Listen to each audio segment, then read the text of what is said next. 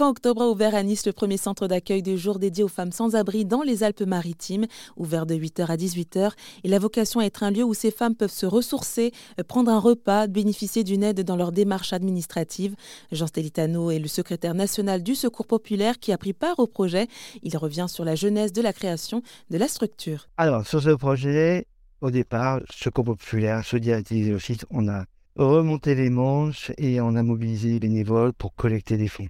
Et puis après, on est allé voir euh, euh, des partenaires. Donc on a la CPM, hein, Caisse primaire d'assurance maladie, qui tout de suite a dit Banco, on vous aide financièrement. On a la préfecture, euh, les services de la cohésion sociale, qui sont chauds, qui, sont, qui disent mais ça répond tout à fait à un trou dans la raquette. On a eu quelques partenaires mmh. donc, qui nous aident actuellement. Bon, c'était pas suffisant, donc c'est pour ça qu'on a fait ça ces appels aux dons. Mais après, euh, on a le CCAS de la ville de Nice qui est venu nous voir. Tous les gens, tous les acteurs sociaux ont envie. Il fallait juste que l'on crée, que le lieu existe pour que ça prenne forme et que voilà, il fallait que ça soit porté par des associations comme la nôtre pour que euh, ça puisse exister. Et, aujourd'hui, euh, chaque personne qui visite, tous les acteurs sociaux qu'on a invités sont devant l'évidence. C'est exactement ça qu'il fallait pour ce public-là.